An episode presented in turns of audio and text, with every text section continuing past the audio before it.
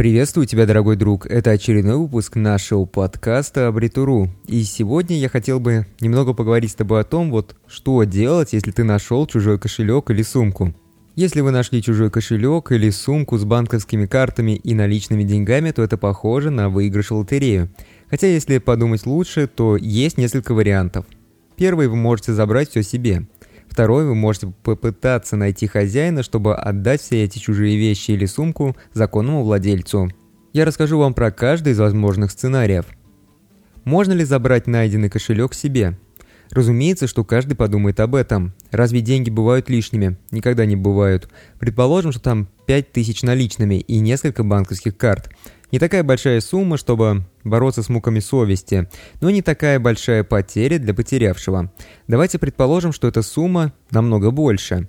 Я не знаю ваших доходов, поэтому не буду говорить в цифрах. Давайте предположим, что там ценности на сумму, которую вы зарабатываете где-то за полгода. Согласитесь, что это неплохая прибавка к вашему годовому доходу, верно? Я все равно попробую тебя отговорить от этой идеи. Во-первых, деньги приходят и уходят. Если ты забираешь эти деньги себе, то ты ничего не получишь, кроме этих самых денег. Я также замечал то, что легкие деньги уходят так же легко, как и приходят. Ранее мы писали о том, что делать, если бы вы выиграли много денег в лотерею. И вот в той статье я говорил о том, что большинство людей, которые внезапно получают крупную сумму, они приходят к полному банкротству. Существует огромная вероятность того, что ты даже не успеешь почувствовать эти деньги, а уже их пропустишь. Также есть такой интересный момент, как ущерб от нефиксированных доходов. Если ты однажды получил с неба какую-нибудь крупную сумму, то было бы глупо рассчитывать на повторение этого события. Вполне возможно, что это был первый и единственный раз в твоей жизни. При этом человек очень быстро привыкает к хорошему. Ваш бюджет он неожиданно повысился, а ваши ежемесячные доходы они остались на прежнем уровне. И еще очень хорошо, если эта сумма покрывает ваш годовой бюджет, но какие-то несколько десятков тысяч рублей никак не повлияют на ваши проблемы. В результате вы получаете муки совести, чувство собственной неполноценности и обиду на весь мир, ведь деньги закончатся, а за рамки привычного бюджета вы уже вышли и, так сказать, попробовали сладкую жизнь на вкус. В целом вы можете инвестировать украденные средства. Да, я считаю их именно украденными но считаю их украденными только в том случае, если вы даже не пытались найти законного владельца. Инвестиции помогут вам сохранить границы своего бюджета, что в перспективе также еще может дополнительно повысить ваш пассивный доход, и это уже отлично. В общем, если вы оставите деньги себе, то ничего существенного вы все равно не получите. Давайте подведем итоги того, что будет, если вы забираете деньги себе. Если вы забрали деньги себе, то с вероятностью 99% вы их потратите так же быстро, как и нашли. Вы совершаете преступление, которое может быть наказуемо. Вы выходите за границы своего привычного бюджета, и это тоже очень плохо. А что хорошего было бы, если бы вы нашли хозяина и вернули ему найденное?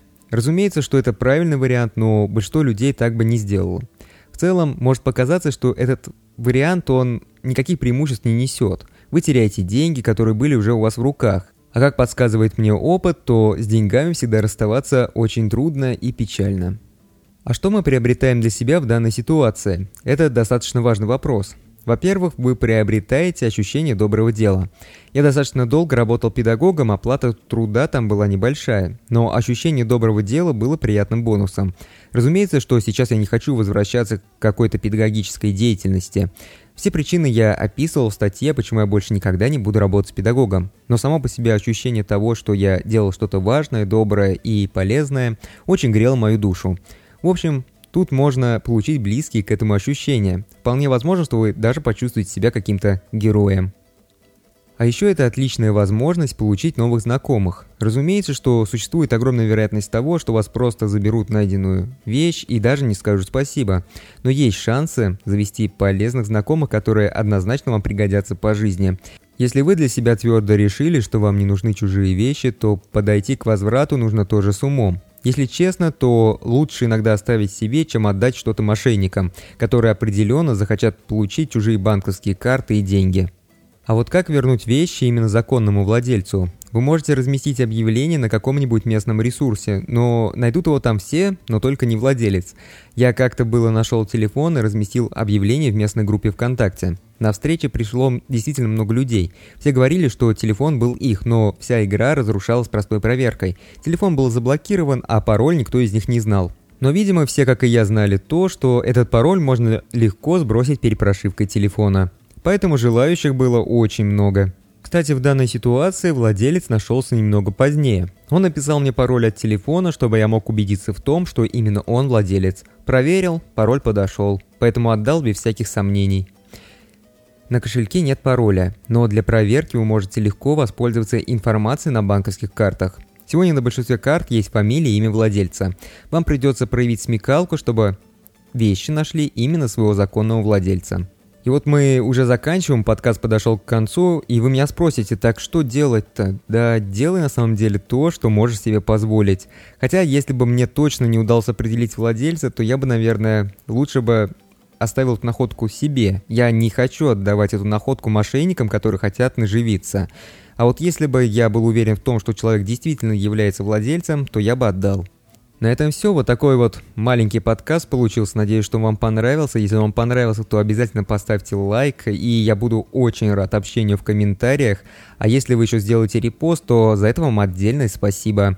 Если вы не являетесь подписчиком нашей группы, то обязательно подписывайтесь, потому что дальше нас ждет еще больше интересных тем.